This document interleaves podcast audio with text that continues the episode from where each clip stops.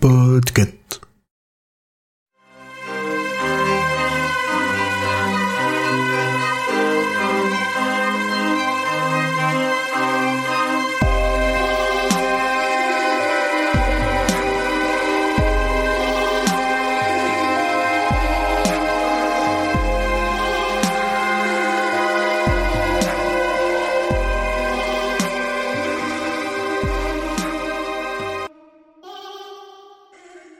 Alors, Urde, es-tu prête pour la théorie qui est quand même le Euh, moment préféré des fans ouais, il paraît, il paraît.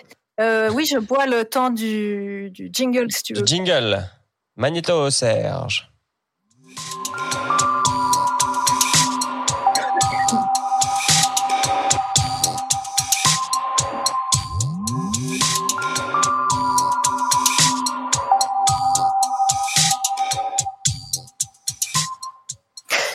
Au moment où je lirai cette théorie, je pense que nous aurons déjà parlé des multiples inter- interprétations, idées, inspirations que peuvent inspirer un récit aussi ouvert et libre. Certains adorent laisser place à l'imagination, d'autres non. Pour mes théories, je vous avoue que trop de marge de manœuvre n'est pas forcément une facilité, mais plutôt un défi à la liberté. D'ailleurs, j'en aurais pris quelques-unes. Nous sommes à la fin du XVIe siècle, l'épidémie de choléra fait rage sur les terres, exterminant beaucoup d'habitants, faute d'hygiène et d'eau de javel qui arrivera plus tard. La famille Varnet se partage une petite maison fondée sur deux sous-sols. Le premier servant de stockage de nourriture et de fournitures, le deuxième laissé à l'an- à l'abandon car trop humide. Les anciens locataires trouvèrent fort pratique de disposer d'autant de pièces cachées à disposition contrebande, prostitution, combat, qui sait ce qu'ont pu cacher ces étages?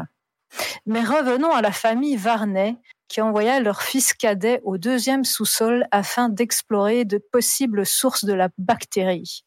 Ils avaient déjà perdu deux enfants et la mère était fort malade. Malheureusement pour Elias, il était le plus indiqué pour un éventuel sacrifice. Ni beau ni intelligent, rien pour lui en somme il y vit les résultats empirés de l'humidité ambiante. Champignons, odeurs lourdes, le genre d'endroit où respirer te donne l'impression d'attraper toute la maladie de la terre à chaque souffle. Elias rapporta le résultat de ses recherches. Le grand-père expliqua à ses enfants que sous la maison, une source était présente.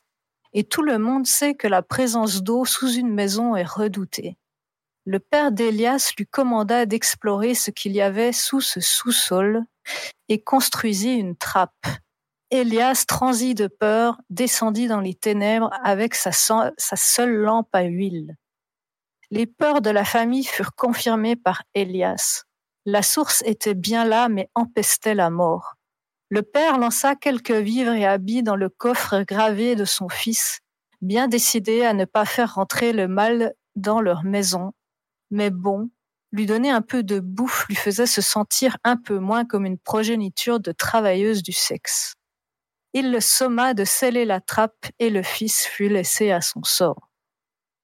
Dans cet endroit de mort et de maléfice, seuls quelques insectes, souris, rats et chauves-souris lui tenaient compagnie, entrés par les entrailles de la source, déformés, tarés, immondes et agressifs il en fit ses festins et ses esclaves, se transformant lui aussi en créature démoniaque durant les trente ans que durèrent son calvaire.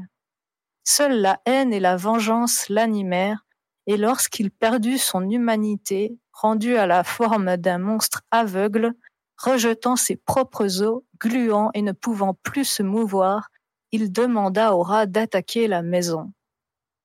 Les rats passèrent dans les interstices des planches, laissant le sous-sol en place pour protéger leur roi. Et arrivés dans la maison, ils dévorèrent les occupants, les vivres, les murs, les plafonds, jusqu'à ce que la maison s'écroule. Ils retournèrent à leur roi lorsqu'il fut satisfait de sa vengeance. À présent, seule comptait sa survie et celle de la source. Une cinquantaine d'années plus tard, une filature fut construite au-dessus des décombres. Loin d'être éteinte, la colère d'Elias était intacte. Et tous avaient faim. Très très faim. Et c'est la fin. Bravo, bravo. Bravo. C'était très bien. Merci, merci. Ça fait un bon préquel à cette nouvelle. Très, Comme dit, j'ai pris pas mal de, de liberté parce que c'était quand même compliqué. hein. Non, bah, C'est bien, t'as quand même bien intégré le la, la- question de pourquoi il y a cette trappe avec un verrou et cette Pourquoi, caisse avec un nom et une date. Et...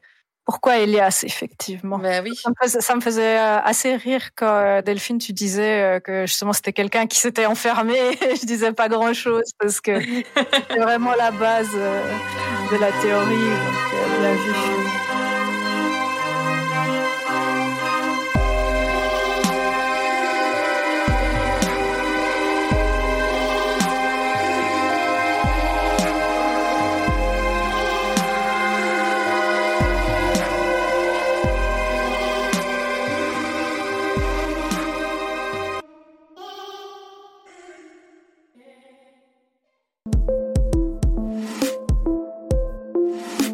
Salut, c'est Emily.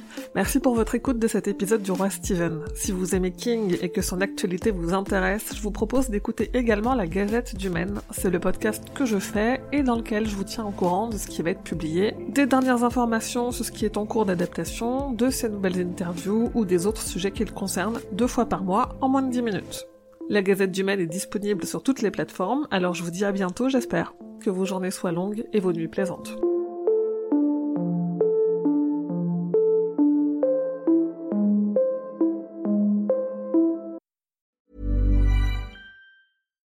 When you make decisions for your company, you look for the no brainers. And if you have a lot of mailing to do, stamps.com is the ultimate no brainer. It streamlines your processes to make your business more efficient, which makes you less busy.